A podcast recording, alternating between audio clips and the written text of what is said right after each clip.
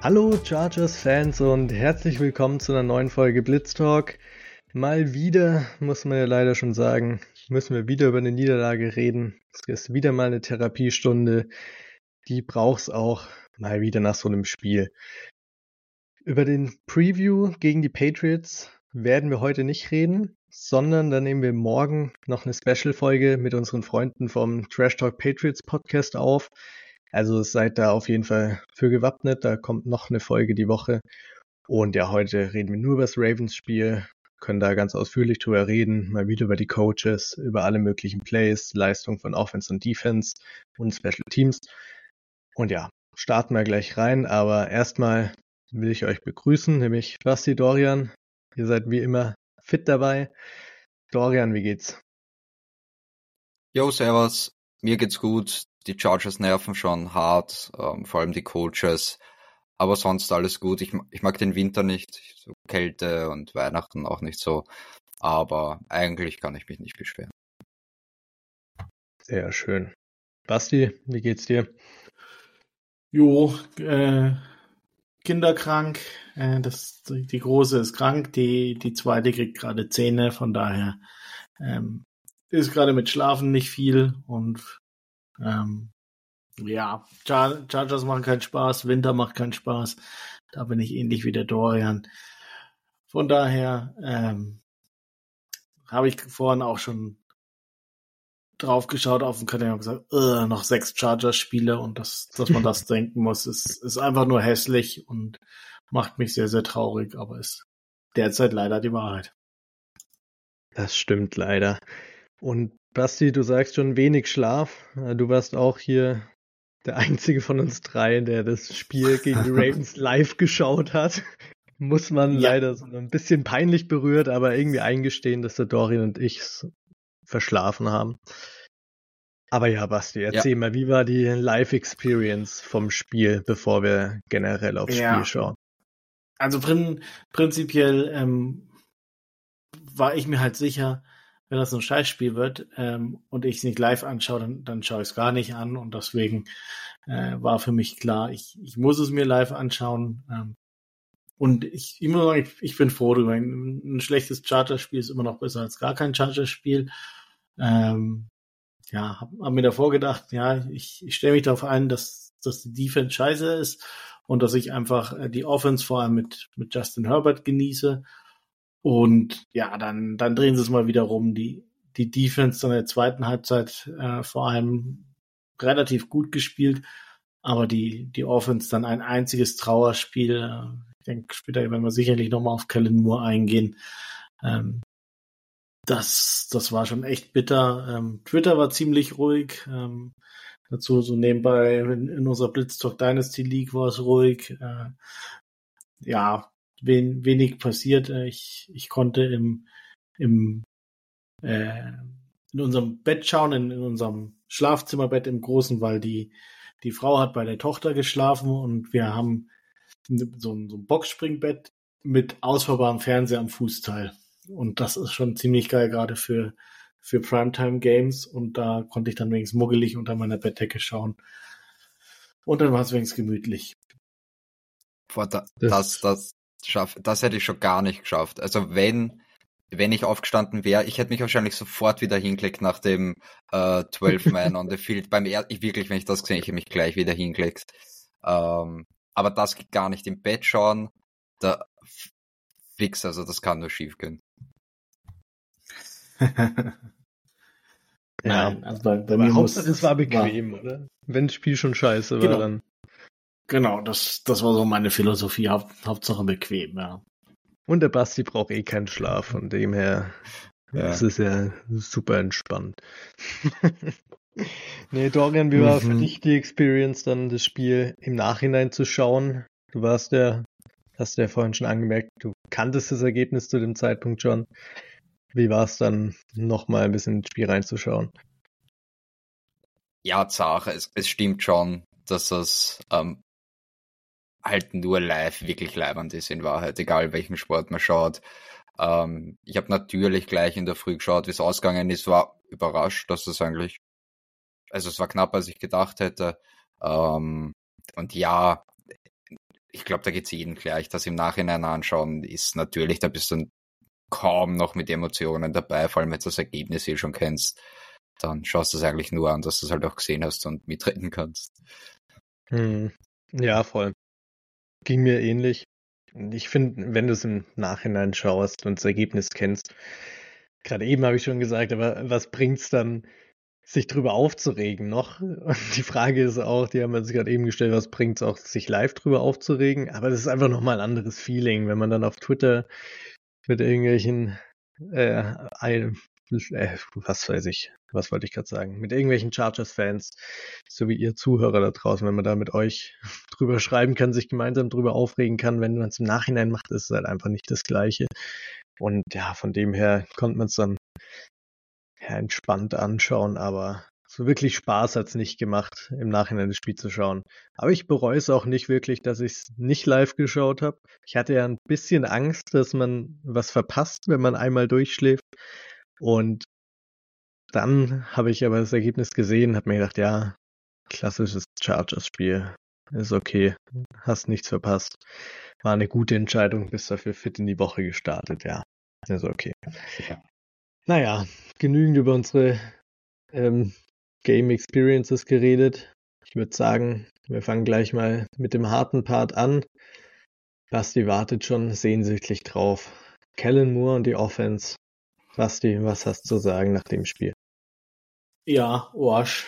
Wasch. Oder, Dorian? Zum Scheißen. Ähm, geht, geht scheißen. Fix. Ähm, ja, also es, es war wirklich ein, ein ganz uninspirierter Auftritt, vor allem in der ersten Halbzeit, was, was da schon wieder äh, First Down und dann jedes Mal Austin Eckler durch die Mitte für, für zwei Yards, äh, Best Case. Und das, das sah einfach nur nicht, nicht schön aus. Da, war kein Rhythm dabei, wenn, ähm, ja, Herbert hatte sich sicherlich nicht sein, sein bestes Spiel, aber das sicherlich auch nicht sein schlechtes. Und das, das ist halt wieder traurige Wahrheit, wie es auch schon letzte Saison war.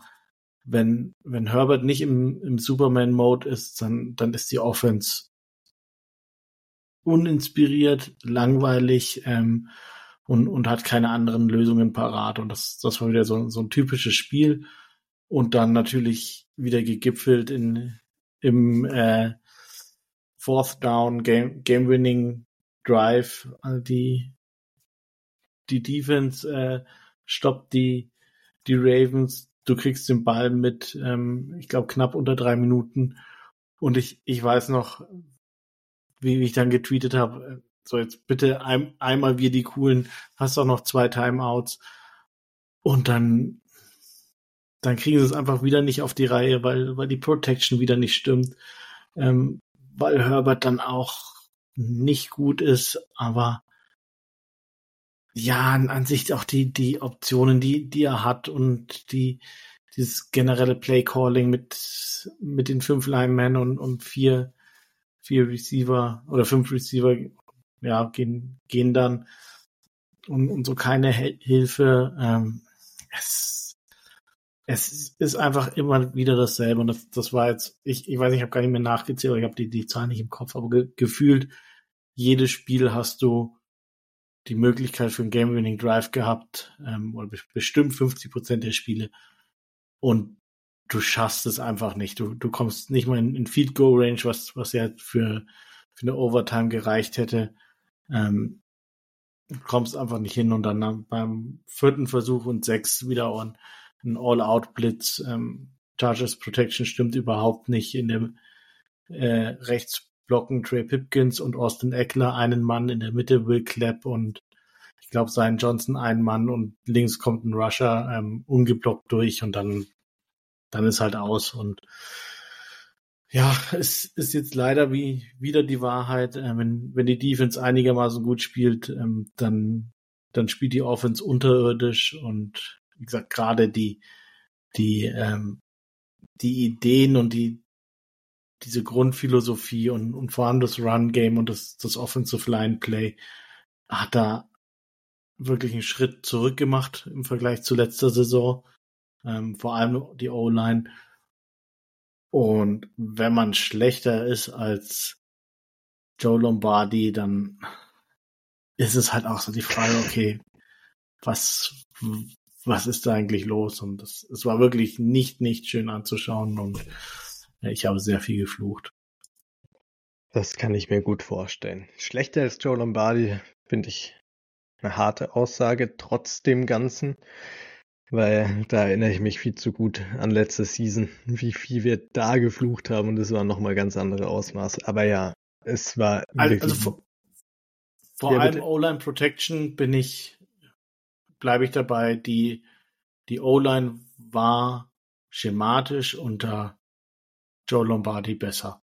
Aber du hattest letztes Jahr hattest du auch äh, Corey Lindsley die Season über. Nicht, hattest du auch In and Out und du hattest dafür Matt Filer, ja, der, der absolut äh, unterirdisch war. Du hast Foster Sorrell und Storm Norton teilweise auf Right Tackle, also das stimmt, aber du hattest, her, die meiste Zeit hattest du Corey Lindsley und der hat mm. das Ganze schon zusammengehalten. Er hat ja. ein paar Spiele verpasst, aber in denen sah es auch wirklich ganz schlecht aus, muss man auch dazu sagen. Stimmt, stimmt schon, dafür hat Slater fast das ganze Jahr gefehlt. Ne? Ja, genau, das stimmt. Slater. Also du, du hast vom Personal her dieses Jahr definitiv die bessere O-Line. Und das, das stimmt, aber wenn, was schematisch angeht und Blitzerkennung und so weiter, da spielt der Center die größte Rolle in der Offense. Und wenn du da dein All-Pro-Center dir fehlt, dann hat das in dem Fall, was das betrifft, den größten Impact. Was so diese One-on-Ones betrifft, die du verlierst, ist was anderes. Und da finde ich, also, ich will jetzt Kellen Moore hier auf keinen Fall irgendwie in Schutz nehmen. Das sah mhm. schrecklich aus. Aber Corey Lindsley hat da schon einen großen Part mit reingespielt letztes Jahr. Ja, aber die, die Off oder die O-Line sieht diese Saison oder sah auch in den Spielen, in denen sie Corey Lindsley hatte, nicht gut aus, wenn wir ja, ehrlich sind. Das stimmt. Das aus, stimmt. Außer Week One. Ähm, sonst sieht auch da schon schlecht aus. Und, ja. Das stimmt. Ja, ja, stimmt. Äh, Pipkins hat, hat auf jeden Fall einen Schritt zurück gemacht. Slater, wenn wir uns ehrlich sind, über das Jahr auch mhm. Äh, keine All-Pro-Leistung, also haben wir auch schon stärker gesehen. Ja, stimmt. Ich bin da auch beim Bastius. Ja. Sein ja. Johnson ähm, hat zumindest mal nicht den, den Schritt nach vorne gemacht, den wir gehofft haben. Ähm, Jamari zurück. Großer ja. Schritt zurück. Also, ich meine, ja. andere Position und alles, aber für Left Tackle ist er letztes Jahr, waren wir schon sehr begeistert von. Und dieses Jahr, ja, ja. schwierig. Ja, ja, sonst, aber sonst allgemein, und das ist immer mein, mein großes Thema, oder wenn ich sehe, okay, das, das passt halt nicht wenn du auf der Couch sitzt und dann selber schon voraussehen kannst, was, was kommt jetzt, ja, okay, kommt jetzt ein Lauf oder ein Screen. also die zwei Optionen, entweder das oder das wird. Also es mhm. ist immer, es ist jetzt schon wieder so vorhersehbar und auch, wenn wir uns ehrlich sind, nicht so kreativ, wie wir uns das alle erwartet haben. Ja. Ähm, ich weiß, er, er macht immer viele Dinge, um, um einen gewissen Spielzug abzusetzen, also um was vorzubereiten. Und auch dieser Dritter und 17, dieser Double Pass von, von Keenan dann noch raus auf Eckler. Mhm. Das, das, war schon geil, muss man schon sagen. Ja, das war schon ja, geil, aber geil. I, I, insgesamt, insgesamt, wie gesagt, einfach zu vorhersehbar. Und dann auch das mit Laufspiel. Herbert ist der Leading Rusher über die letzten zwei Wochen bei den Chargers. ich meine, auch geil, dass, dass er jetzt wieder ein bisschen mehr selber geht, aber ich glaube, das ist auch so aus der Not heraus. Also, naja. Ja, ja, aber ich, ich glaube, äh, Austin Eckler irgendwo um, um die drei Yards per Carry. Ähm, und er, er kriegt einfach noch so viele Touches und du, du hast einen Jahan Dotson auf der äh, Inactive-Liste, du hast einen Isaiah Spiller auf der Inactive-Liste und ähm, Elijah Kelly. Wow. Was habe ich gesagt? Ach, Jahan Dotson, sorry, Elijah. Ich, ich habe gerade so lange überlegt, wie heißt ja. der wirklich nochmal? Du hast mich so Ja, sorry. Sorry, sorry, sorry, mein, mein, meine Schuld, ja. Ähm, ja, und dir fällt einfach nichts ein, als dass du sagst, ja, nee, probieren wir jetzt weiter mit äh, Austin Eckler durch die Mitte. Ähm, ja, ja verstehe ich einfach ich, nicht. Ich, ich finde es schade. Also, er, Entschuldigung, Finn, es ist eh offensichtlich, er hat, er hat so viel verloren, diese Leistung ah, so viel Leistung verloren dieses Jahr. Ähm, aber was äh, mein Problem ist, das ist sein letztes Jahr, er wird jetzt noch ein paar Spiele, die letzten sechs Spiele spielen und alle werden ihn so abgefuckt in Erinnerung haben, weil halt dieses Jahr echt scheiße ist.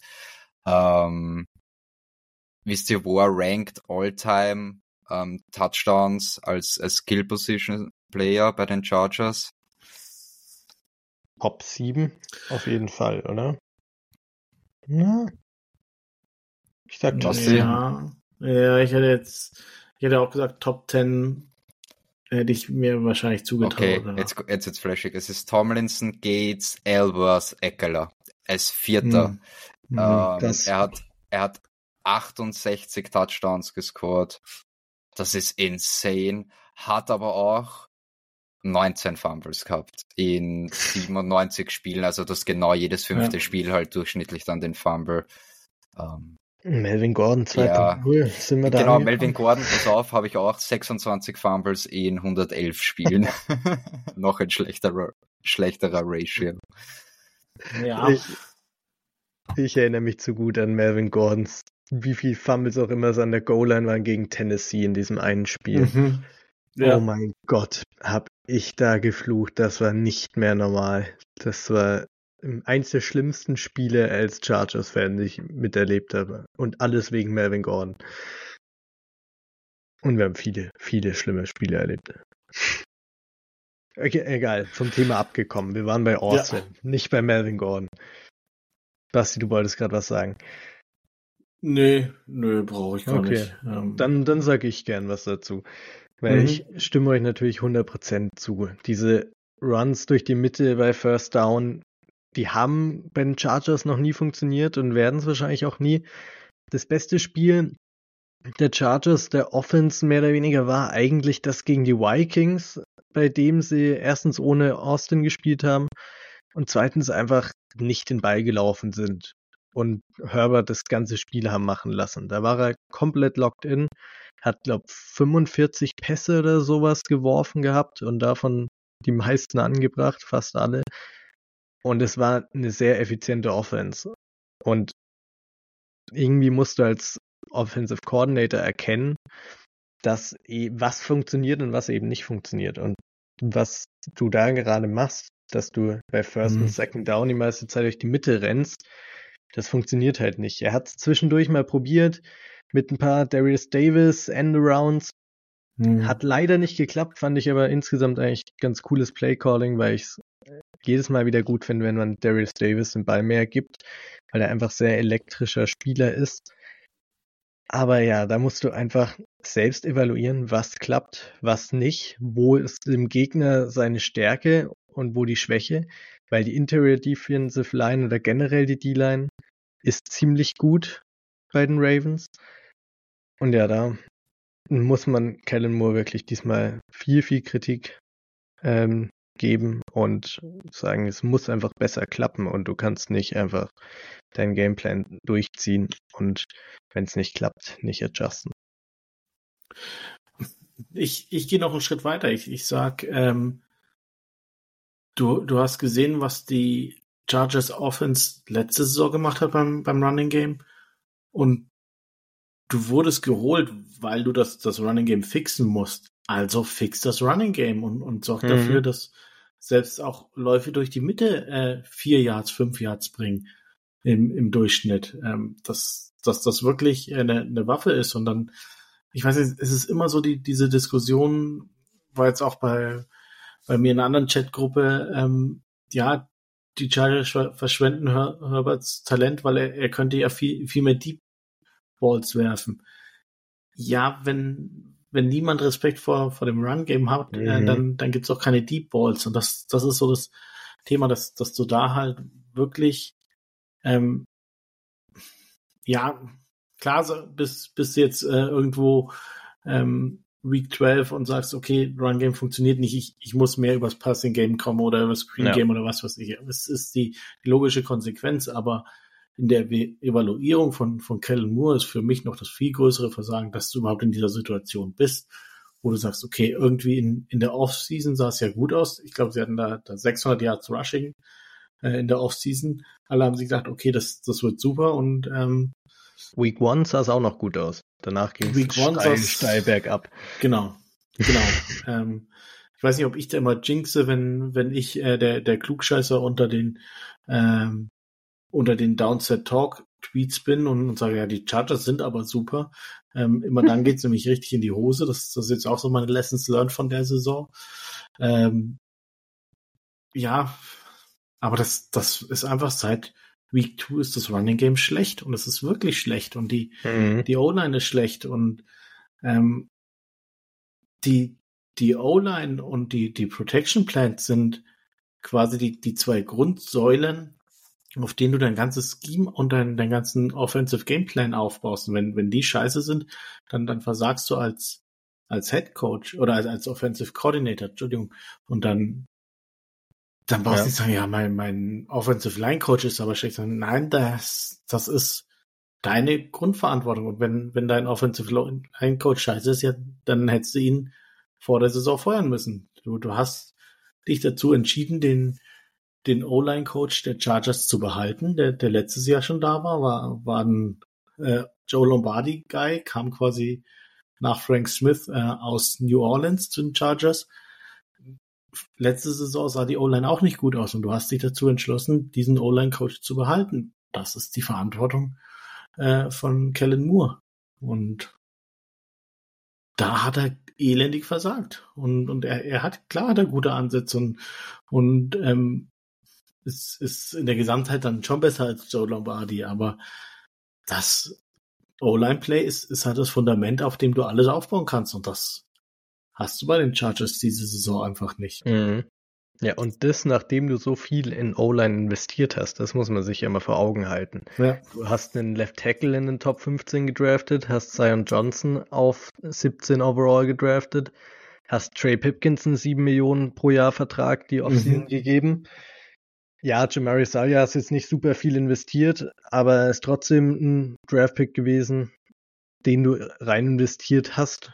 Und ja, Corey Lindsley, wie gesagt, lassen wir jetzt mal außen vor, weil der hat ja. jetzt gerade mit dem Struggle nichts zu tun. Zumindest seitdem er raus ist, nicht mehr.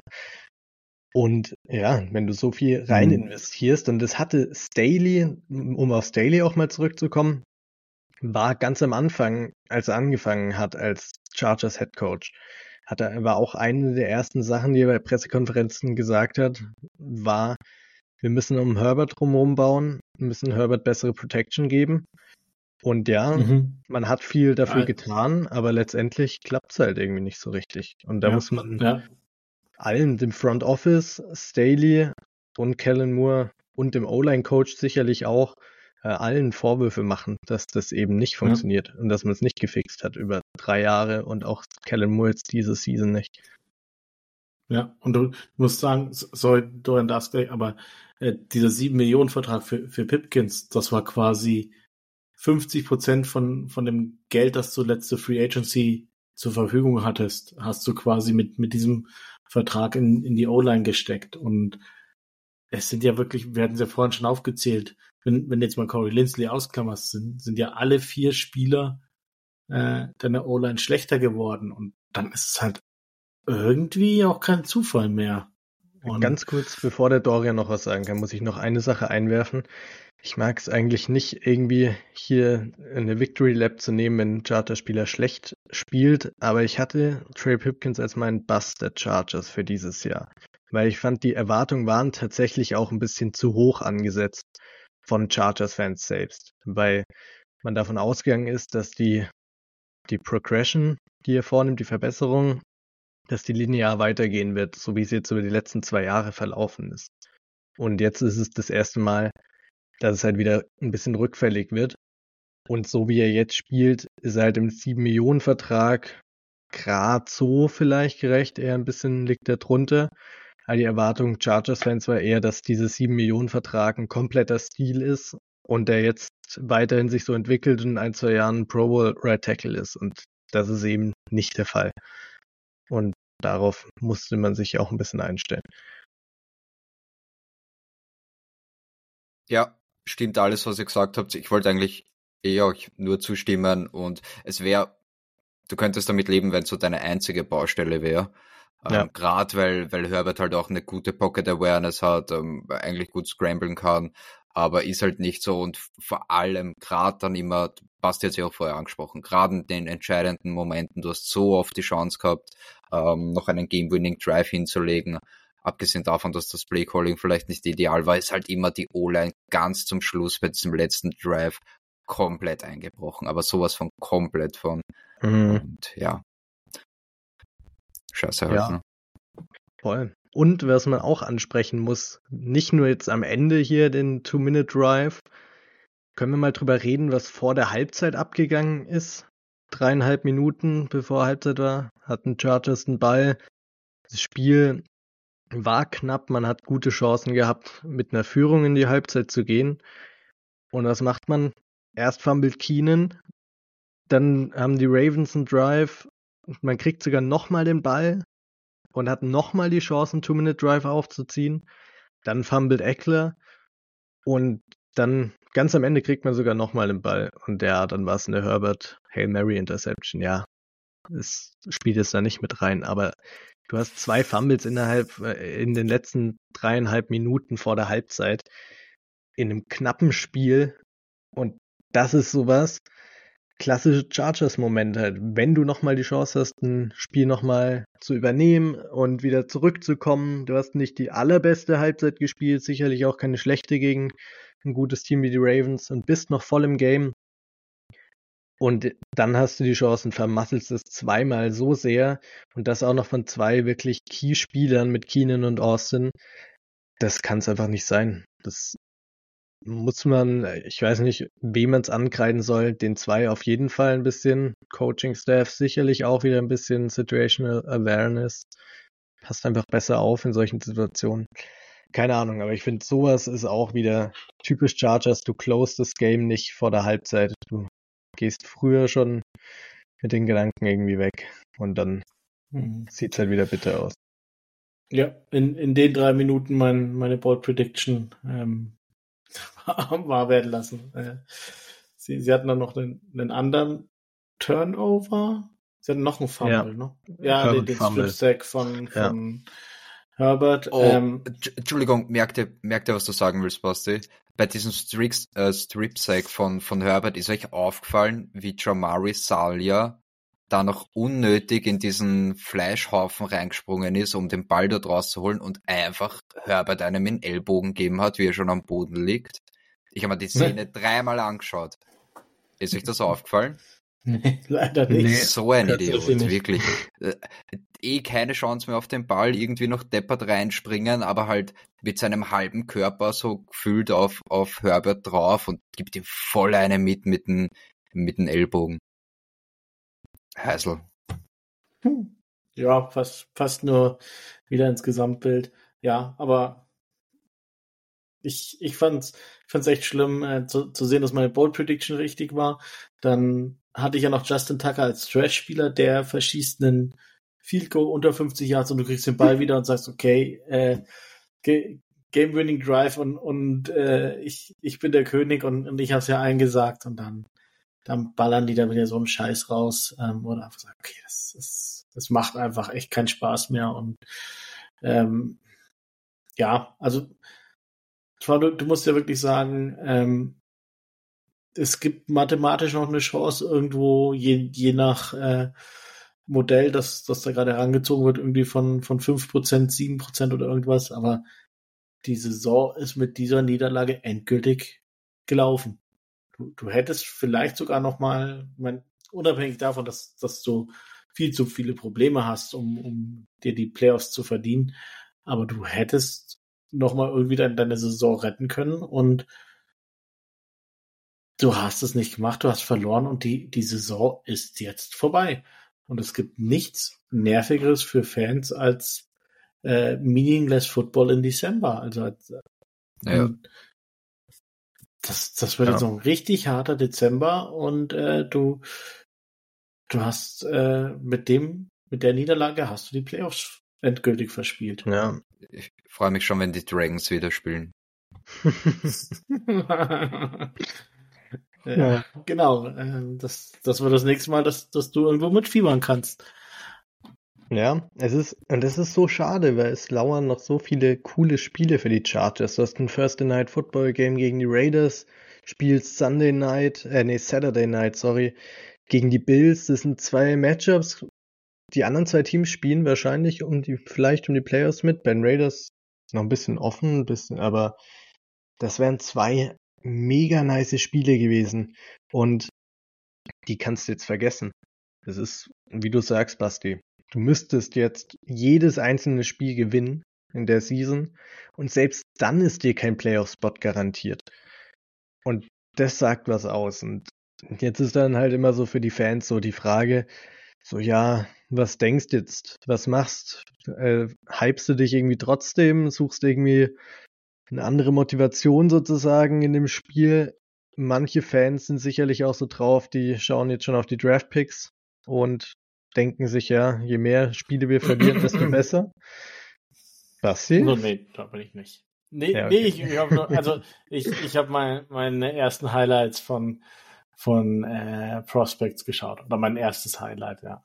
Das ist ja auch, wie ja. gesagt, das ist ja voll okay und ich meine, gibt uns wahrscheinlich einen kleinen Headstart, weil man echt früher in, in den Draft-Process reinspringen kann.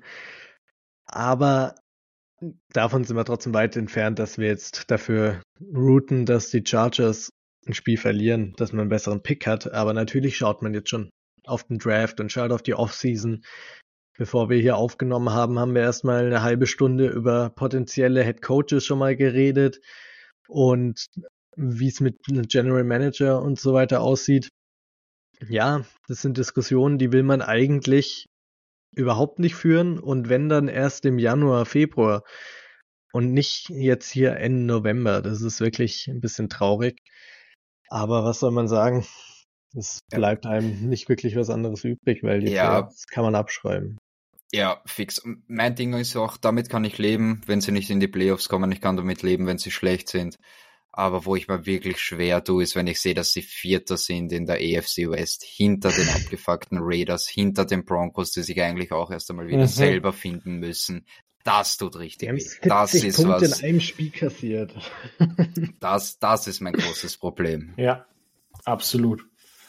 Absolut, ja. Genau, das, das ist das, wenn, wenn du siehst, okay, die, die Raiders, selbst wenn die diese Saison nicht in die Playoffs kommen, die entwickeln gerade so viel positives Momentum für die nächste Saison, wo, wo sie sehen, sie können den nächsten Schritt machen. Und Moment, wir Moment. dümpeln jetzt gerade. Ganz Doch. kurz. Hatten sie aber mit äh, Bisacci oder wie er hieß als Interimscoach mhm. auch und dann haben sie Josh McDaniels geheiert. Also ich ja. und, bin mir da nicht glaub, ganz so sicher. Doch, doch da, da draus hat, hat selbst äh, der, der Heini mit der komischen Frisur gelernt. Ähm, und, und selbst wenn es nur für den Rest der Saison ist, Raiders-Fans haben gerade viel mehr Spaß als wir. Mhm. Da, das stimmt, ja. das stimmt, absolut. Ja, und also der, der wird fix der Head Coach ähm, und die, die gehen mit, mit einer klaren Philosophie, gehen, gehen die in den, äh, ins nächste Jahr, die, die wissen, die probieren jetzt genau aus, auf welche Spieler kann ich setzen, von welchen Spielern muss ich mich trennen. Die, die sind jetzt schon in der Vorbereitung für 2024 und haben, sind uns da jetzt sechs Wochen voraus. Und das glaube ich aber erst, wenn ich sehe bei den Raiders, also wenn es wirklich in der Offseason auch so bleibt. Ich, also bei, bei den Raiders und bei Mark Davis als Owner, da glaube ich es wirklich ja. erst, wenn ich sehe. Aber du hast schon also, recht, absolut. Die, es ist auf jeden Fall, es entwickelt sich in was deutlich bessere Richtung, als es bei uns sich tut. Und das ist sehr schade. Wisst ihr, was aber für mich mein Takeaway bisher jetzt so von der Season ist? Weil die Season kann noch so scheiße sein und sie ist richtig abgefuckt, aber wir hatten echt, wir haben das allerbeste Spiel ausgesucht zum Rüberfliegen in die USA und da zum zu gehen. Ja, habe ich mir auch schon gedacht. Die, die Bears ja. haben auch äh, vier, vier Primetime-Spiele gehabt und haben nur eins davon verloren. Äh, die, die anderen drei haben es gewonnen. Es siehst du, ja, das ist das, echt. Das, das eine ohne einen Touchdown zu erzielen. Ja, na, zum Glück haben wir das nicht live gesehen, stell dir das mal vor. Wobei, dann ja. hätten uns alle ein Ticket-Jersey gekauft. Ja.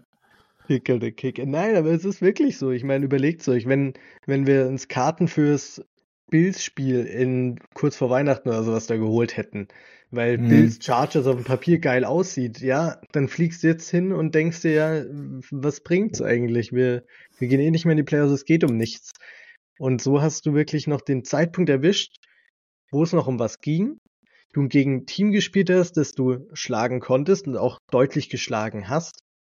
Und es war Primetime, also besser, besser geht's nicht. Davon bin ich begeistert. Das ist wirklich sehr, sehr toll. Und ja, für alle, die es noch nicht angehört haben, unseren kompletten Bericht zu der Reise gibt's in Folge 98. Voll. Und wir warten eigentlich eh schon wieder auf den nächsten äh, Schedule Release. ja. Ja. Ähm, genau, das. Ich, ich war noch nie so, so halt auf dem Schedule Release, äh, weil, weil ich sofort weiß, wie, wie ich am nächsten Tag schreibe.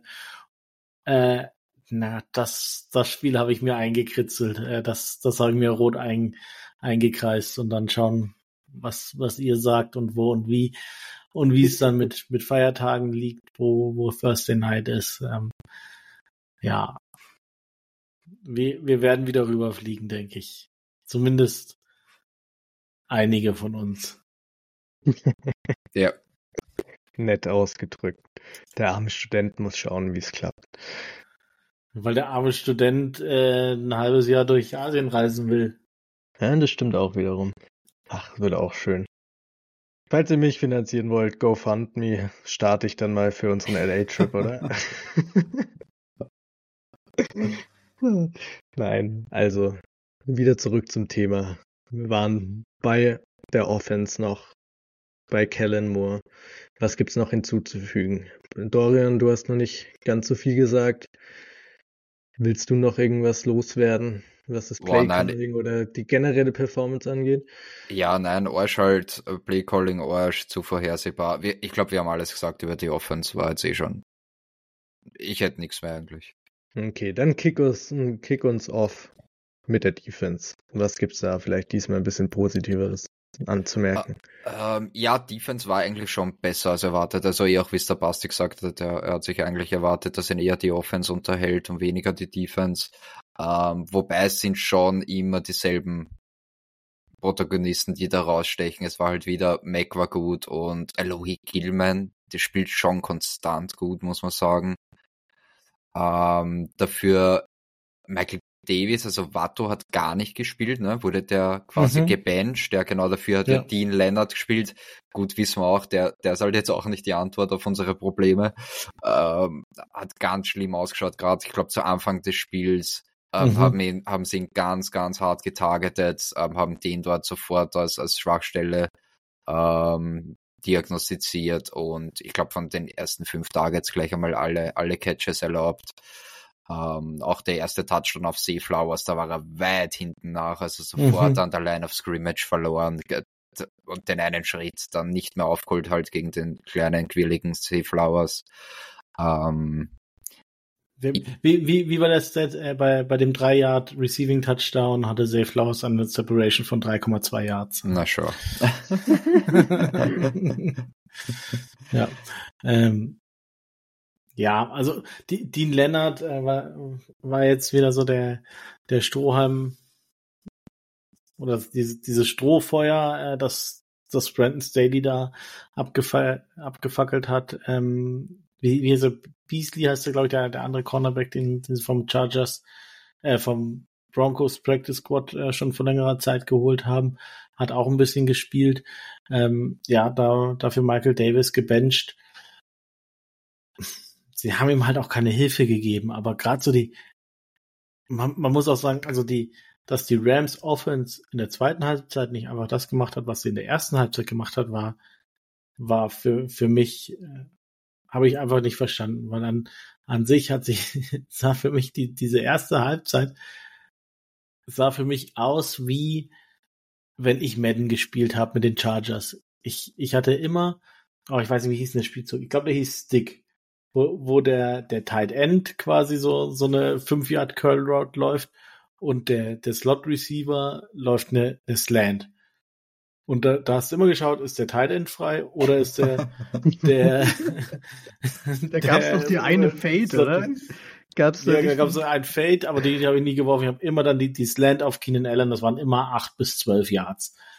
Und genau das haben, haben die, die Ravens auch gemacht. Jeden Spielzug einfach der Slot Receiver läuft eine Slant, äh, kommt der andere nicht hin. So, zack, bumm. Äh, und einfach, mach ich nochmal, mach ich nochmal, mach ich nochmal, nochmal. Acht Yards, acht Yards, zwölf Yards, zwölf Yards. Und so, so sind die über das Spielfeld marschiert. Und ähm, das, das war schon wieder Brandon Staley Masterclass. Ähm, in der Mitte vom Feld null, null Pass Coverage gehabt und dann, dann ging das einfach so einfach. Ähm, ja, in der zweiten Halbzeit sind, sind dann die Ravens von abgekommen, warum auch immer. Ähm, da sah es dann auch besser aus. Ähm, ich glaube schon, wie, wie es Dorian gesagt hat, Khalil Mack mit einem richtig, richtig guten Spiel. Ähm, eigentlich wollte ich bei, bei Downside Talk schon wieder drunter schreiben, als sie sagen, ja, hier alternde Stars, die, die nicht mehr ihren, äh, ihren Status bestätigen und sagen, Khalil Mack ist schon richtig gut diese Saison. Jetzt 13 Sacks, richtig stark in der Run-Defense. Ähm, also der spielt schon richtig, richtig gut, muss ich sagen. Ja. Nee, Killer ja. Mac. Ich, ich finde es immer so schade, wenn, wenn ein Spieler so eine richtig krass gute Performance hat und es einfach so gewastet wird in so einem Spiel. Es ist so wie es Herbert immer in der Offense geht, ging es diesmal Khalil Mack. Er hat richtig, richtig, richtig gutes Spiel gemacht.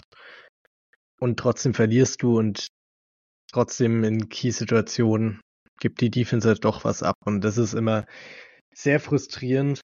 Und ich will über einen anderen Spieler noch reden, nämlich Kenneth Murray. Da gab es nämlich beim Broadcast so ein nices Play. Basti, du redest ja schon seit sehr langer Zeit immer über diesen Takeshis Castle Vergleich. Oh ja, oh ja, ja, ich weiß auch noch, welches Play du meinst. Der ja. lange Keaton Mitchell Run. Ja, einfach stockvoll in, in die falsche Gap gelaufen, ja. ich muss so lachen, als ich das gesehen habe, also ohne Spaß. Das, ja. das war wirklich, also wenn man sonst drüber redet, Takeshis Castle, ja, ist witzig und so, aber bei dem Play hast du es halt wirklich zu 100% gesehen, wie er einfach nur am Raten ist, in welches Gap er laufen soll. Und es war in dem Fall halt das komplett Falsche. Dadurch ergibt sich so eine große Lücke, durch die Keaton Mitchell, der halt auch ziemlich schnell noch ist, das komplett exploitet und für, was weiß ich, wie viel er 30 Yards oder sowas rusht. Und ja, wenn Kenneth Murray ins andere Gap geht, dann ist es ein 3, 4 Yard Run maximal. Ja. Aber er redet halt einfach falsch und es geht halt deutlich, deutlich weiter. Und das ist so bitter, aber auch andererseits irgendwie super lustig. Ja, ähm, manche legen mehr Wert drauf, manche weniger, aber er hatte das schlechteste PFF-Grade in der Defense, Kenneth Murray. Wundert mich jetzt nicht ja. irgendwie. Also.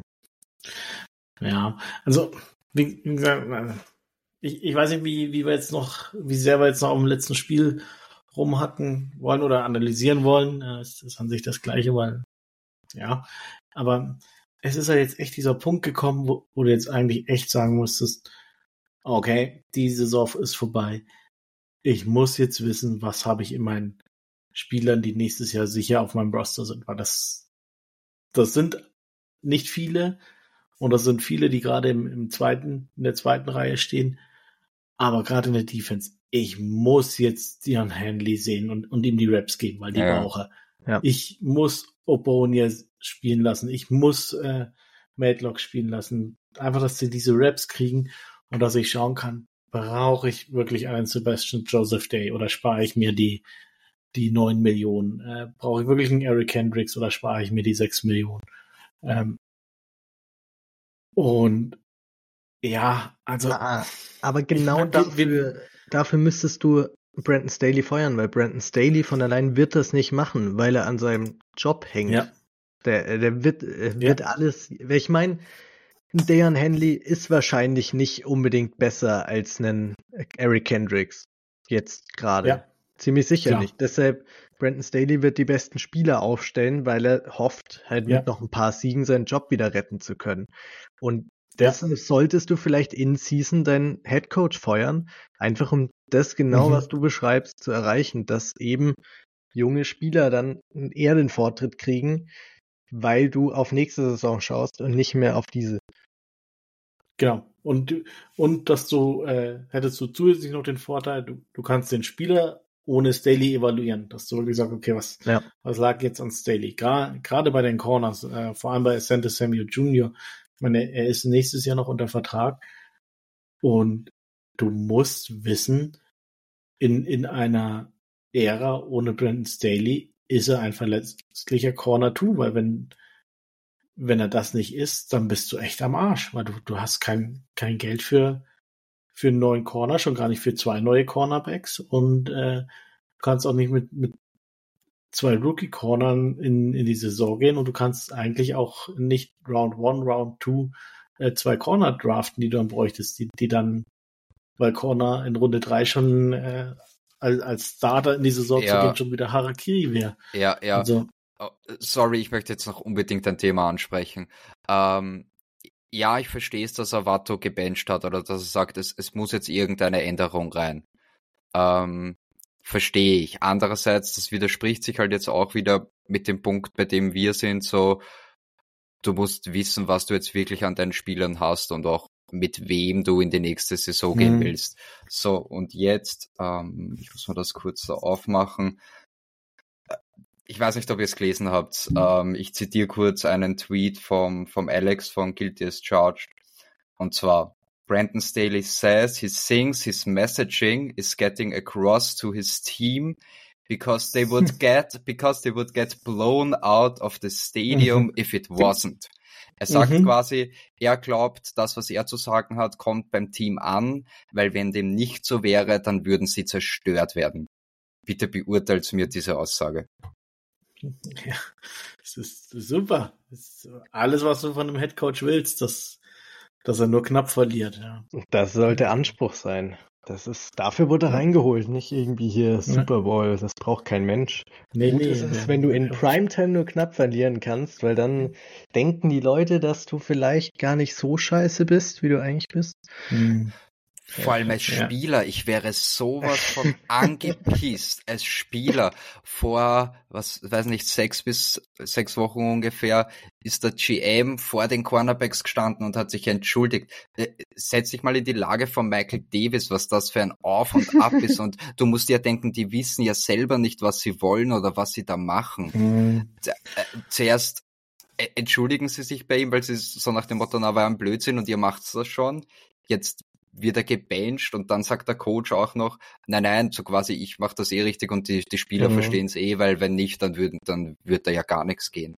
Alter, ja. was geht ich, ab? Es ist auch so lustig, wenn man sich überlegt, du sagst gerade, die, die Spieler wären ultra pisst. Letzte Woche haben wir darüber geredet, wieso die Fans richtig pisst sind. In der gleichen Woche war es auch der Fall, dass die Reporter richtig pisst auf Staley sind. Er versaut sich gerade auf allen Ebenen mit jedem, mit dem er irgendwie in Kontakt ist. Wie es mit dem Ownership ist, keine Ahnung, das kriegen wir leider nicht mit. Aber mit Fans, mit Media und mit den Spielern jetzt eben auch, das ist halt mhm. ist suboptimal als Head Coach und da kannst du einfach nicht mehr lange im Amt bleiben. So einfach ist es. Ja, ja ähm, genau, also an, an sich, wie gesagt, ich vorhin hat es ja schon gesagt, er, er wird an den besten Spielern festhalten, um, um da noch möglichst zu gewinnen, auch weil, weil er ähm, einfach so stur ist, wie er nun mal ist und sagt, okay, die, diese Spiele habe ich doch immer aufgestellt und ich äh, weiß doch, wenn ich aufstellen muss, also stelle ich sie wieder auf. Ähm, realistisch gesehen wäre es ja aber eigentlich für, für ihn die größte Chance zu sagen, okay, die, die Saison hacken wir ab und ähm, liebes Ownership, ich, ich schaue jetzt, dass, dass wir nächstes Jahr nochmal angreifen und dafür schaue ich mir jetzt schon die Spieler an. Ähm, er er wird es nicht machen, es, es werden die, die alten Spieler spielen.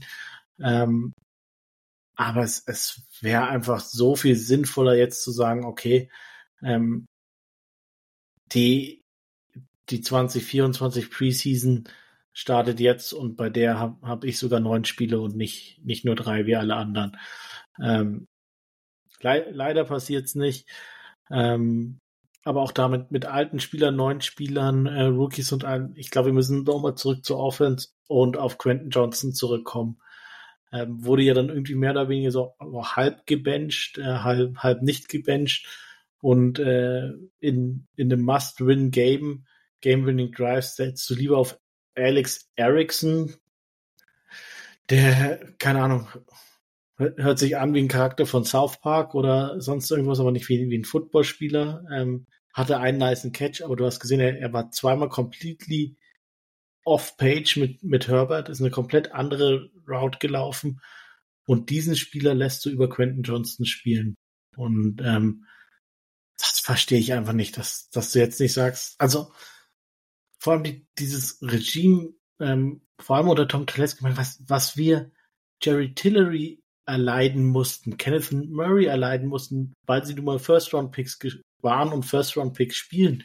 Nur bei Quentin Johnson fangen sie jetzt an zu sagen, ja, nee, der, äh, das eine Entwicklung ist uns egal und den, den lassen wir nicht spielen und wenn, dann, dann lassen man einfach äh, irgendeinen Scheiß machen, den, den er eigentlich gar nicht kann und die Sachen, die er gut kann, das probieren wir nicht aus mit ihm und das, das muss halt auch so sofort aufhören. Er, er muss sofort ab jetzt 100% der Snaps spielen und er, er muss ab jetzt sofort, äh, muss es Prio 1 in der Offense sein, dass, dass er Chemistry mit äh, Justin Herbert entwickelt, dass er Selbstvertrauen tankt, dass, dass er die Routes läuft, in denen er stark ist. Und ich weiß, es wird nicht passieren, aber das ist, ist eigentlich der, das, das Schlimmste, was, was dieser Offensive Staff und der, der Head Coach gerade machen, ist die Entwicklung von Quentin Johnston in dieser Saison.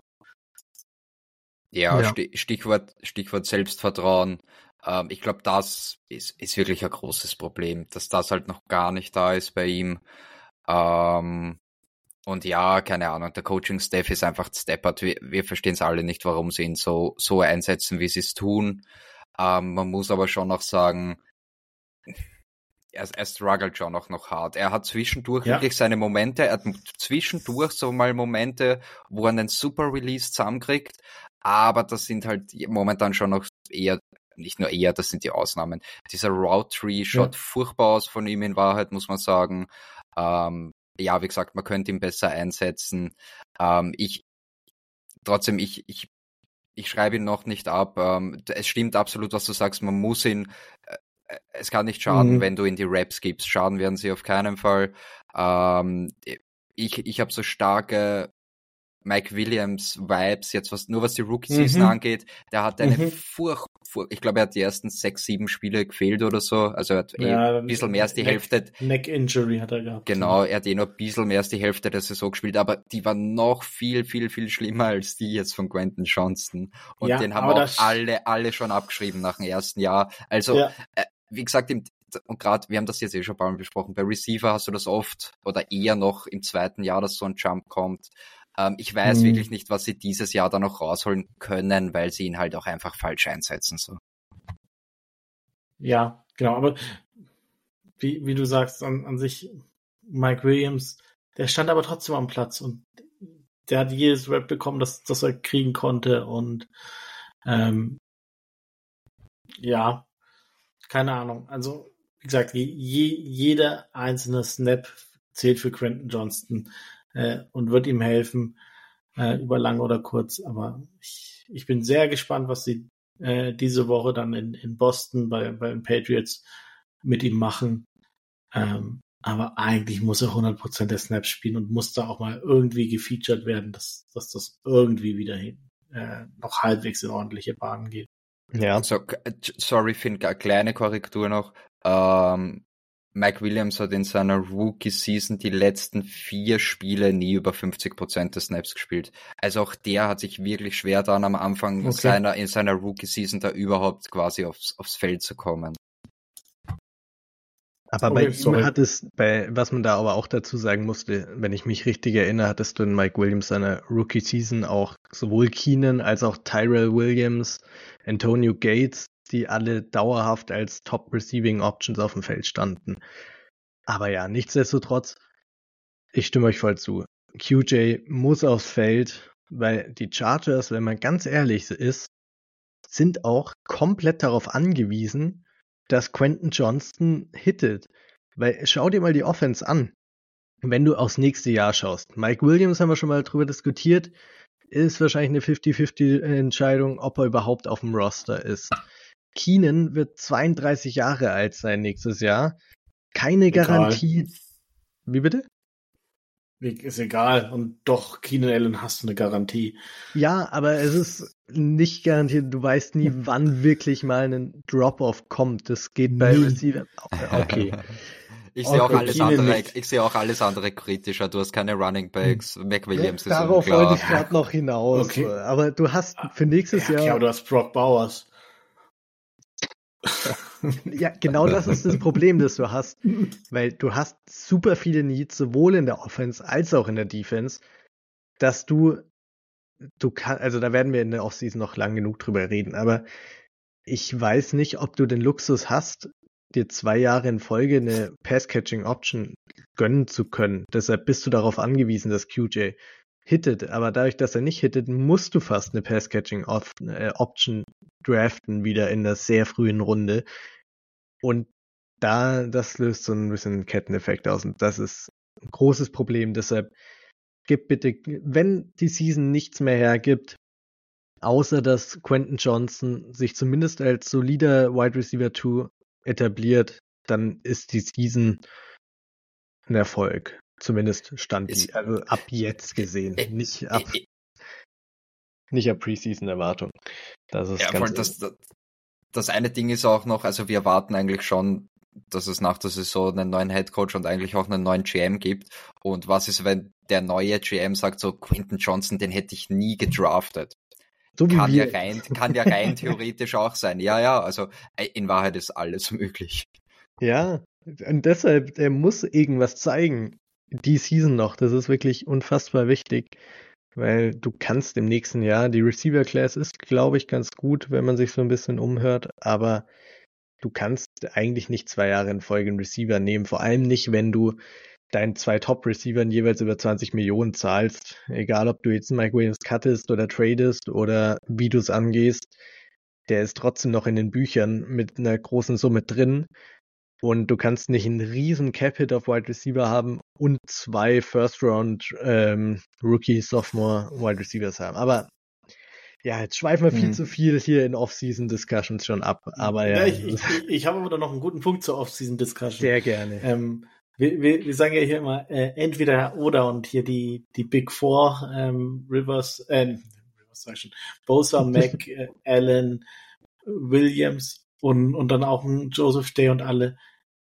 Was ist, wenn da ein GM reinkommt, der, der einen Blanko-Check kriegt für, für Season One und sagt, so, von denen hole ich mir jetzt alle, von all den Spielern hole ich mir jetzt nur das Dead Cap für 2024 rein. Die, die cutte ich alle, trade ich alle, sind alle weg und 2025 ist keiner von dem mehr bei mir in den Büchern und da, mhm. ab da zählt's. Also auch das ist, ist eine nicht, Möglichkeit. Ist nicht unwahrscheinlich, ganz ehrlich.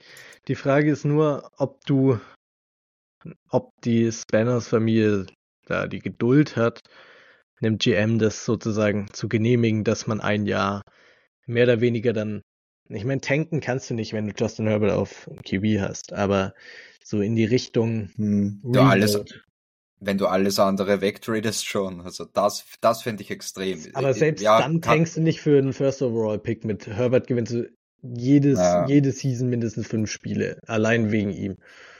Welches Spiel sollen wir denn noch gewinnen? Ja, fünf ist bei vier. Fünf ist schon gut angesetzt. Voraussetzung ein hm, einigermaßen okay Head Coach. Ja, nee, fünf ist gut angesetzt, habt ihr recht. Aber Ihr wisst, was ich meine. So einen vollen Tank, wie es manche Teams in der Vergangenheit gemacht haben, kannst du mit dem Justin Herbert nicht machen. Und ja, ich verstehe den Ansatz und ich würde es auch verstehen, wenn ein GM reinkommt und es macht und auch sagt, die ganzen alten Spieler, mit dem hat er persönlich nichts zu tun und er kann sich ein junges, neues äh, Team aufbauen mit neuer Energie, vielleicht ein bisschen dieses Chargers Beam, so dass man immer die knappen Spiele mhm. verliert, ein bisschen loswerden, indem man halt auch die Spiele los wird, die dafür nicht verantwortlich sind, aber beteiligt sind. Ja, keine Ahnung. Wie gesagt, wir, wir schweifen viel zu sehr schon in die Offseason ab.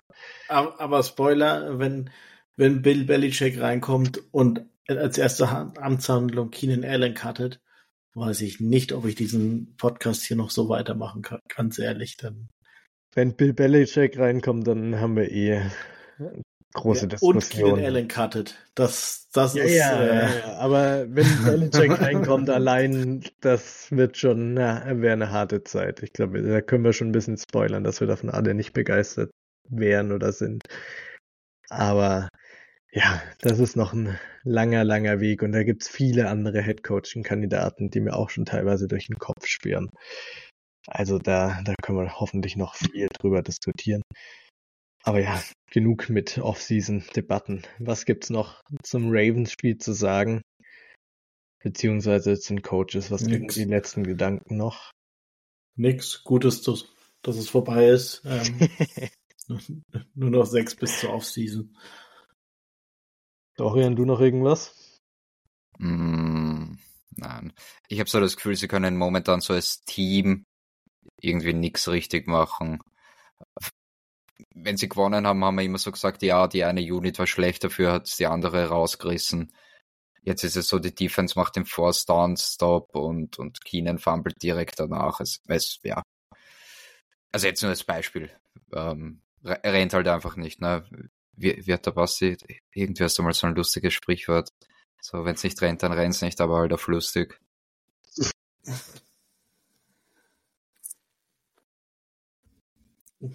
Wenn ich mich an alles erinnern könnte, was ich sage, dann. Egal. Wir wissen, Nein. was du meinst, Dorian. Keine Ahnung. Nee, sehr schön. Du, Dorian, du hörst jetzt bitte bis zur nächsten Folge nochmal all unsere äh, ja, 100 alten Folgen an und schaust, wo es war. Stimmt, das könnten auch alle Zuhörer mal machen ihren Folgencount reinschicken, falls man den im Kopf hat. Wie viele von den 100 Folgen oder jetzt dann 101 Folgen mit der gehört wurden. Das fände ich interessant, ob es jemand gibt, der wirklich alle 100 Folgen angehört hat. Abgesehen von Basti, der es einfach in Dauerschleife laufen lässt. Ja, nur, nur für die, für die Zahlen, damit wir irgendwann mal reich damit werden. Yes. Ja, nee, sehr schön. Und ein Punkt noch. Vor zwei Wochen habe ich gesagt, nach dem Patriots-Spiel ist der ideale Zeitpunkt, mhm. Daily zu feuern. Und jetzt sind wir durch die ersten zwei Wochen genau wie erwartet durch. Und jetzt kommen wir zum Patriots-Spiel. Und ich sage euch, wenn wir das verlieren, ich glaube, dann könnte wirklich die Reißleine gezogen werden. Mhm. Aber ja, ja da, dafür müsste auch viel passieren. Ich meine, das werden wir mit Trash Talk Patriots zusammen noch ordentlich analysieren. Die sind sicherlich auch nicht so begeistert von ihrer Saison. Aber ja, das wird ein, ein Leckerbissen, dieses Spiel. Ich freue mich schon so sehr drauf. Die Red Zone wird garantiert mhm. nicht nebenbei laufen um 7 Uhr. ja. Wettervorhersage no, 9 bis 4 Grad und Regen. Also Worst Case 4 Grad und Regen um, im 19 Uhr Slot. Ähm, ich weiß nicht, was da schiefgehen soll. Ich weiß es auch nicht. Das wird ein super Spiel. Ich finde es eigentlich eine Enttäuschung, dass RTL das nicht überträgt, weil so ein Leckerbissen kann sich doch kein Mensch entgehen lassen. Genügend Hype für das nächste Spiel gemacht. Machen wir mit Trash Talk Patriots zusammen. Also seid gespannt auf die nächste Folge, die rauskommt. Und ja, wenn ihr es noch nicht angehört habt, wie gesagt, unsere LA-Folge, das Highlight der Season, könnt ihr euch auch noch anhören. Und ja, in dem Sinne würde ich sagen, hat mal wieder Spaß gemacht, viel zu kritisieren gegeben. Bold up. Bold up. Bold up.